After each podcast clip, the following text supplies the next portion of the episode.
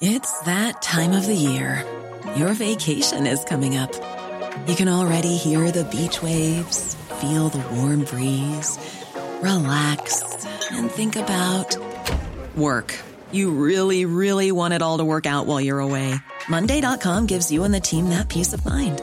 When all work is on one platform and everyone's in sync, things just flow wherever you are. Tap the banner to go to Monday.com.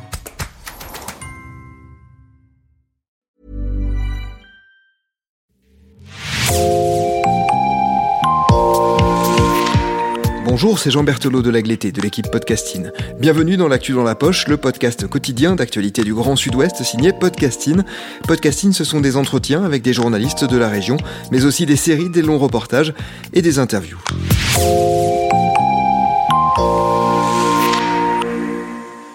Durante ocho episodios, Podcasting se sumerge en el pasado de la región de Nueva Aquitania para descubrir más sobre la manera en la que los republicanos españoles fueron acogidos en el suroeste de Francia durante la Guerra Civil Española y los años de la dictadura franquista. Hemos querido saber más sobre la forma en la que muchos hicieron aquí su vida, en las huellas que dejaron en una lucha que a menudo continuaron en el seno de la resistencia. Aquitania Suspiros de una España republicana es un podcast de María Díaz Valderrama.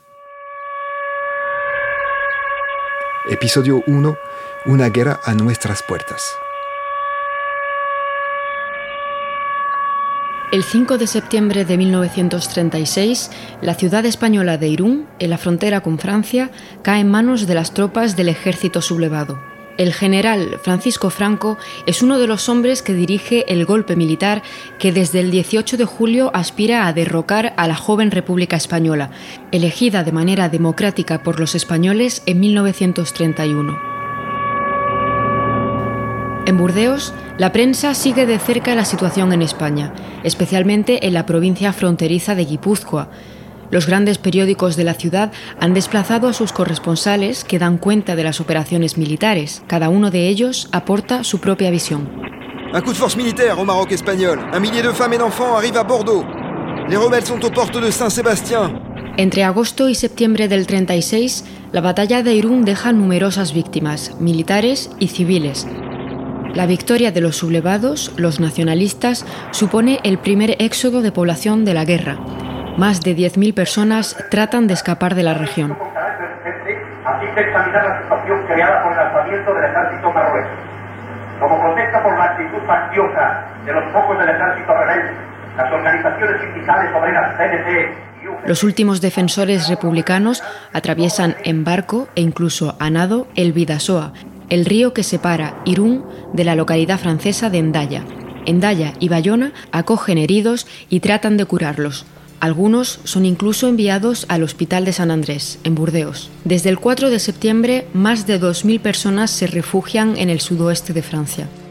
La estación de Saint-Jean, en Burdeos, se convierte en uno de los principales escenarios de esta tragedia. Burdeos es testigo durante esos días de numerosas manifestaciones de solidaridad hacia los refugiados, pero también hay encontronazos entre los vecinos.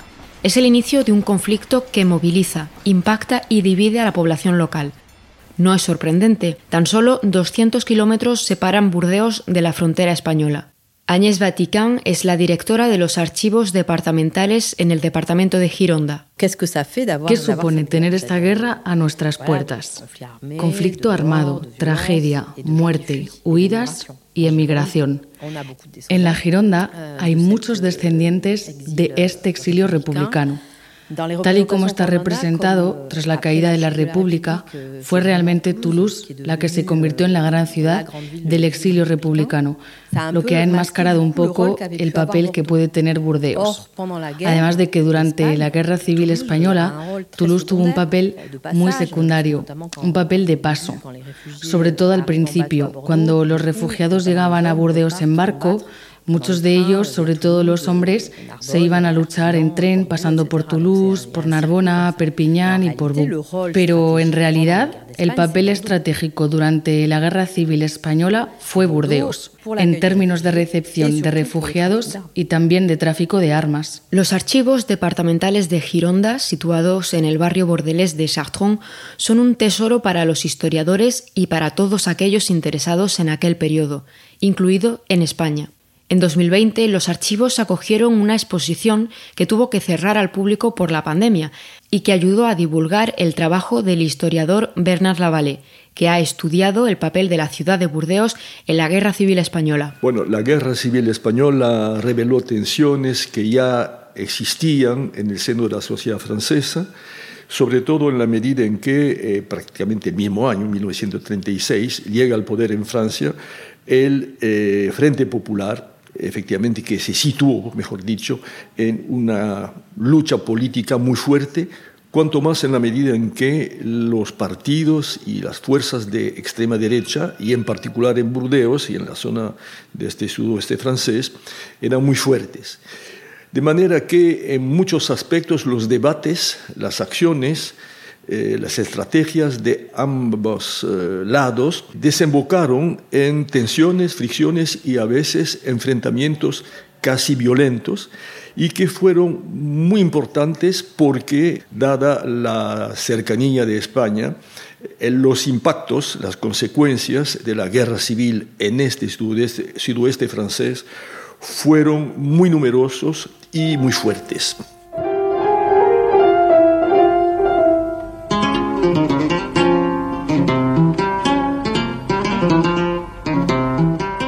Este primer episodio de Aquitania, Suspiros de una España republicana, vamos a dar algunos elementos para saber qué sucedió entre 1936 y 1939 y comprender en qué contexto miles de españoles huyeron de su país para refugiarse en Francia.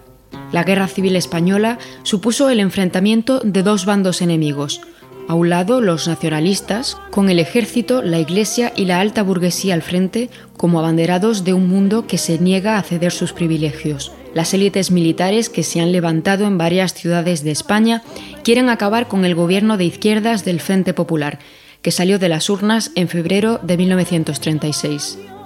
Durante los cinco años de vida de la República se sucedieron varios gobiernos, de izquierdas y derechas, pero en 1931 su nacimiento supone ante todo un símbolo de esperanza para las clases populares y un gran número de intelectuales.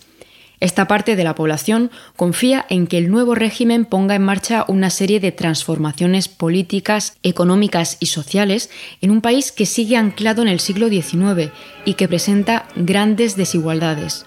La Constitución, promulgada en 1931, es una de las más democráticas de su tiempo en Europa. Reconoce los derechos fundamentales de expresión, reunión y asociación. Instaura un régimen parlamentario con unos firmes principios laicos como el matrimonio civil y el divorcio. También despenaliza el aborto y permite a las mujeres votar. Un detalle, en Francia las mujeres tuvieron que esperar hasta 1944 para poder votar. En un país donde más de un tercio de la población es analfabeta, el gobierno reformista de 1931 trató de establecer una escuela laica, gratuita y mixta.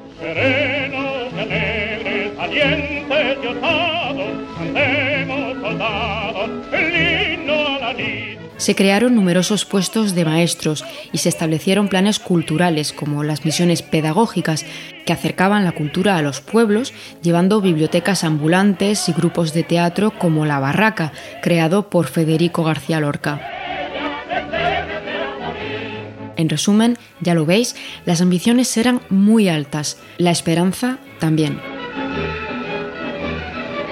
Pero pese a las reformas, la República, representada de forma alegórica con una mujer vestida con un gorro frigio, a la imagen de la Marianne francesa, y a quienes sus defensores llamaban cariñosamente la niña bonita, está lejos de ser perfecta. Este periodo estuvo marcado por la división de la izquierda y la hostilidad de los militares, el clero y los grandes propietarios. En 1932 ya se había registrado un golpe militar, que fracasó, Y conforme las reformas se atascan, las poderosas confederaciones sindicales ven cómo sus bases, impacientes, se radicalizan. Entre 1933 y 1935, los conservadores ganan en las urnas y tratan de dar marcha atrás o rectificar las reformas izquierdistas del primer bienio. Los movimientos sociales se multiplican y a menudo son contenidos con dureza. Este es el caso de la Revolución de Asturias en 1934, duramente reprimida por las tropas coloniales dirigidas por el general Francisco Franco. Pero de momento volvamos a Francia, donde en 1936 el eco de la guerra española resuena con fuerza. On the European stage, it's the dictator's turn, so give them music.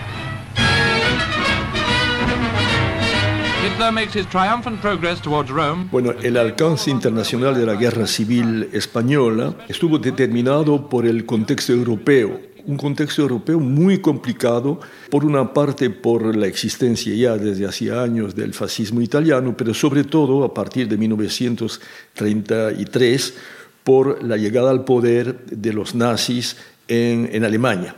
Y todo esto en un contexto económico que no dejaba de eh, sufrir las consecuencias de la gran crisis de 1929, situación, contexto que se acentuó porque, digamos, a partir de mediados de la década, Alemania, la Alemania nazi, acentuó y multiplicó sus presiones para hacer que el contexto internacional eh, le fuera cada vez más favorable. En ese sentido, pues, la guerra civil española llega en un momento para Europa álgido que además, en el caso francés, se vio acentuado por la llegada al poder en la primavera de 1936 del Frente Popular, que significó un giro muy eh, radical en muchos aspectos en la política social y económica de la República, pero también que suscitó eh, reacciones cada vez más eh, agudas y agresivas de los partidos de la extrema derecha. En París, el jefe del gobierno, León Blum, se sorprende al descubrir por una carta de la Embajada de Francia en Madrid que hay un levantamiento militar. Pero la noticia llega tarde. La prensa ya se había hecho eco de la información. ¿Qué sucede en España? se preguntan los periódicos. Al principio, el Frente Popular francés se dice dispuesto a ayudar a sus amigos en España, que han solicitado armas y aviones. La voluntad inicial es sincera, pero la cuestión se complica enseguida. La prensa de la derecha y la extrema derecha afirman que intervenir en España sería el comienzo de la Segunda Guerra Mundial. Inglaterra también se opone. La presión mediática golpea a ciertos miembros del gobierno francés que temen la respuesta de Alemania. A finales de agosto de 1936, 27 países europeos firman un acuerdo de no intervención que en realidad ha nacido muerto. Alemania e Italia ayudan al bando franquista desde el inicio de la guerra. En octubre de 1936, la Unión Soviética comienza a su vez a enviar armas al gobierno republicano español. La historiadora francesa Geneviève Dreyfus-Sermon es una de las principales investigadoras de la Guerra Civil Española y sobre todo del exilio republicano en Francia. Dreyfus Armand explica cómo se produjeron estas intervenciones extranjeras. No podemos decir que la ayuda que proporcionó la Italia fascista de Mussolini o la Alemania nazi de Hitler fueran comparables a la de la Unión Soviética. Eh, Italia y Alemania enviaron muchos hombres a España, así como una gran cantidad de equipos muy modernos. Fue una oportunidad para poner a prueba su material bélico, en particular sus aviones de guerra. La Unión Soviética se mostró extremadamente prudente y decidió no intervenir ella misma, sino llamar a voluntarios en septiembre de 1936. A voluntarios internacionales, bajo la protección de la Comunidad Inter de la Internacional Comunista, se crearon las brigadas internacionales, lo que permitió a la Unión Soviética no intervenir directamente. Euh, es más, su ayuda se proporcionaba a cambio de dinero.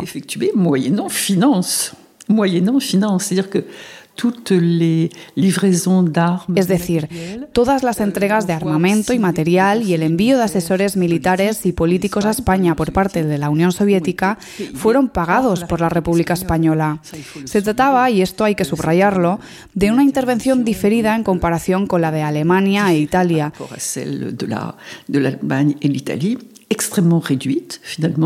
Euh, Extremadamente pequeña al fin y al cabo, y sobre todo es que la República tuvo que enviar toneladas de oro del Banco de España a la Unión Soviética. Bernard Lavalle. ¿Por qué la no intervención de las potencias democráticas en la guerra civil española?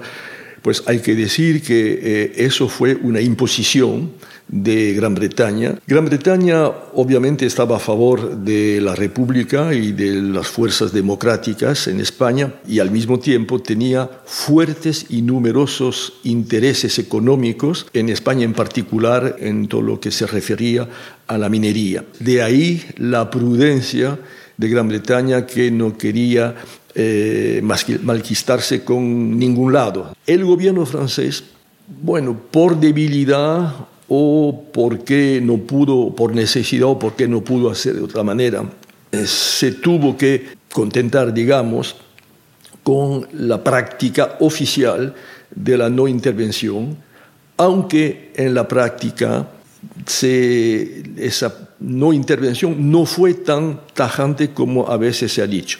Y en muchos aspectos de los que hablaremos después, el gobierno francés en realidad de manera solapada, casi clandestina o clandestina, ayudó a la República, pero obviamente no de manera tan importante y decisiva como pudo haber sido una intervención oficial. El puerto de Burdeos jugará un papel muy importante en esta guerra debido al tráfico de armas, pero de eso hablaremos más adelante. Ahora me gustaría poner el foco en otro rincón del sudoeste francés que tiene un protagonismo singular durante la Guerra Civil, la costa vasca francesa, convertida en un auténtico nido de espías. Es una historia poco conocida que Bernard Lavalle cuenta con detalle en su libro Car se combat et le nôtre.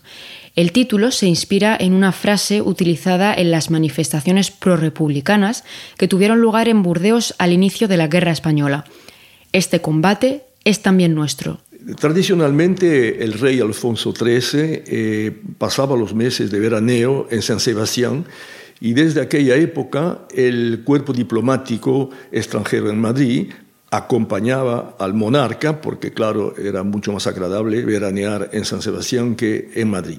Eso continuó, esa tradición continuó después de la abdicación del rey, de manera que cuando a mediados de julio del 36 eh, se da el golpe militar que conocemos, eh, el cuerpo diplomático extranjero eh, en Madrid estaba veraneando en San Sebastián y por la nueva división que hubo de España entre dos zonas, republicana y sublevada, no, los diplomáticos no pudieron volver a Madrid. De manera que, curiosamente, pero de manera comprensible, el cuerpo diplomático acreditado en Madrid eh, se, trasladó a la costa vasca francesa, digamos, entre eh, Biarritz y San Juan de Luz. El último rey de España antes de la proclamación de la República es Alfonso XIII. El monarca se va de España tras conocer el resultado de las urnas y se instala entre París y Roma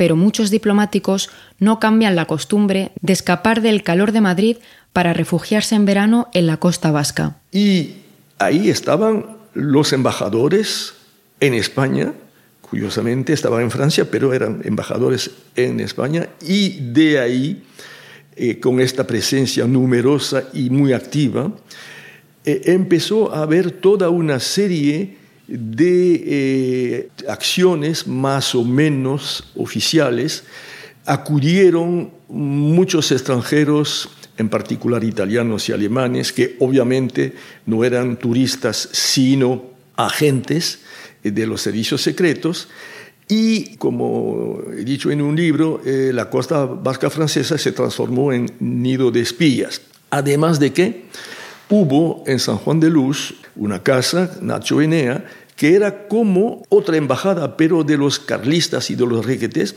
y que, que era capaz de solucionar cualquier problema entre Francia y eh, España era capaz, por ejemplo, de trasladar dinero, de mandar correos, de dar horarios de trenes y de facilitar viajes que normalmente eran eh, imposibles. Eh, lo que pasó fue que desde Irún los servicios secretos militares españoles fueron también muy activos. Estaban bajo el mando de un oficial, un tal Troncoso, que terminó su carrera siendo presidente de la Federación Española de Fútbol muchas décadas después, y que tenía numerosos agentes franceses o españoles en, al norte de la frontera, es en Francia.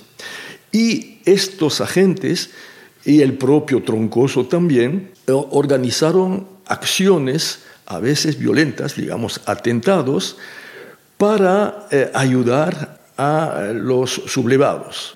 Atentados hubo varios de varios tipos. También hubo acciones de tipo comando. Un comando precisamente consiguió tomar e irse con un petrolero muy importante español que estaba en el puerto del Verdón, al norte de Burdeos, y que se llamaba el Campo Amor y que al día siguiente llegó a pasajes eh, en España. Pero eh, ese ambiente era un ambiente muy complejo. La propia policía francesa tenía identificados a no pocos agentes eh, franquistas, perdón, en Burdeos y la zona, y de vez en cuando los servicios de inteligencia bueno, por ejemplo, detectaban, por ejemplo, garajes donde estaban almacenados motores de avión que después clandestinamente pasaban por Vera del Vidasoa hacia la zona eh, sublevada. Hubo también casos de eh, personas que eh, imaginaban tipos de bombas para tirar desde aviones, en fin, todo un contexto. Pero el, el caso más sonado fue, no tuvo lugar en Burdeos, sino en Brest, donde un grupo de agentes españoles eh, intentó irse con un submarino que se había eh, refugiado ahí. Casi lo consiguen, pero la cosa no pasó como ellos pensaban, hubo un muerto, tuvieron que huir. ¿Y dónde fueron detenidos? ¿Dónde fue detenido ese grupo? Pues fue detenido cerca de Burdeos, a unos 20 kilómetros al sur, y el propio Troncoso fue detenido, pero como tenía eh, amistades en Francia, vínculos con los partidos de la extrema derecha en particular, cuando fue juzgado, pues fue condenado a una eh, pena, digamos, eh, simbólica. Aquitania es, durante los tres años que dura la guerra, el escenario de una especie de guerra fría. La situación que suscitó en el sudoeste francés la guerra de España no fue solo la de una guerra fría, esto es de una guerra a distancia y solapada, sino que hubo atentados de diversos tipos por ejemplo, los servicios de inteligencia españolas que estaban en Irún quemaron cerca de la ciudad de Villeneuve-sur-Lot el pequeño aeródromo de Roger, donde, donde se estaban entrenando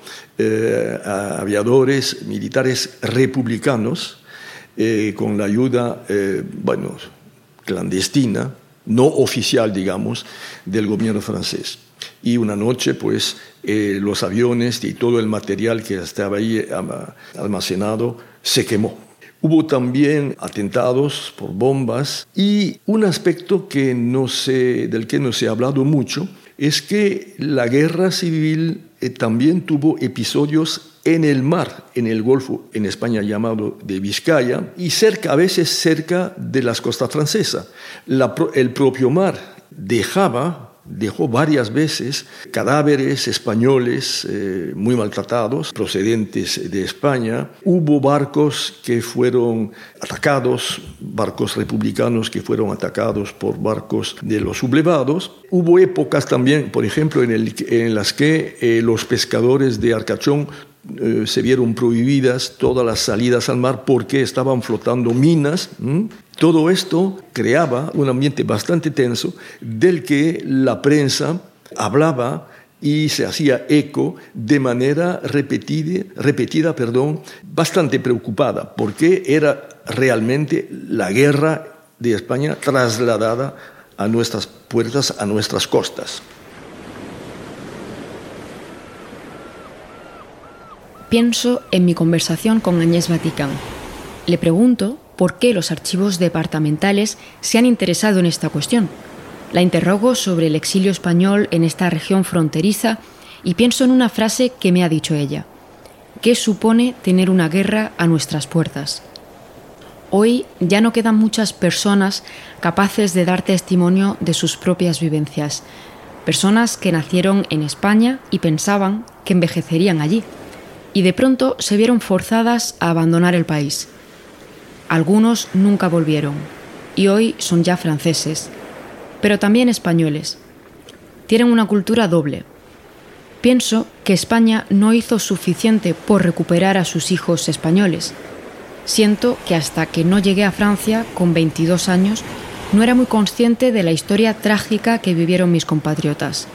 Y descubro que son, en cierto modo, los guardianes de una memoria olvidada en España, pero también en Francia. Una memoria entre fronteras. En los próximos episodios me propongo entrevistar a refugiados y a sus descendientes para descubrir un poco más sobre este periodo del que cada vez quedan menos testimonios vivos.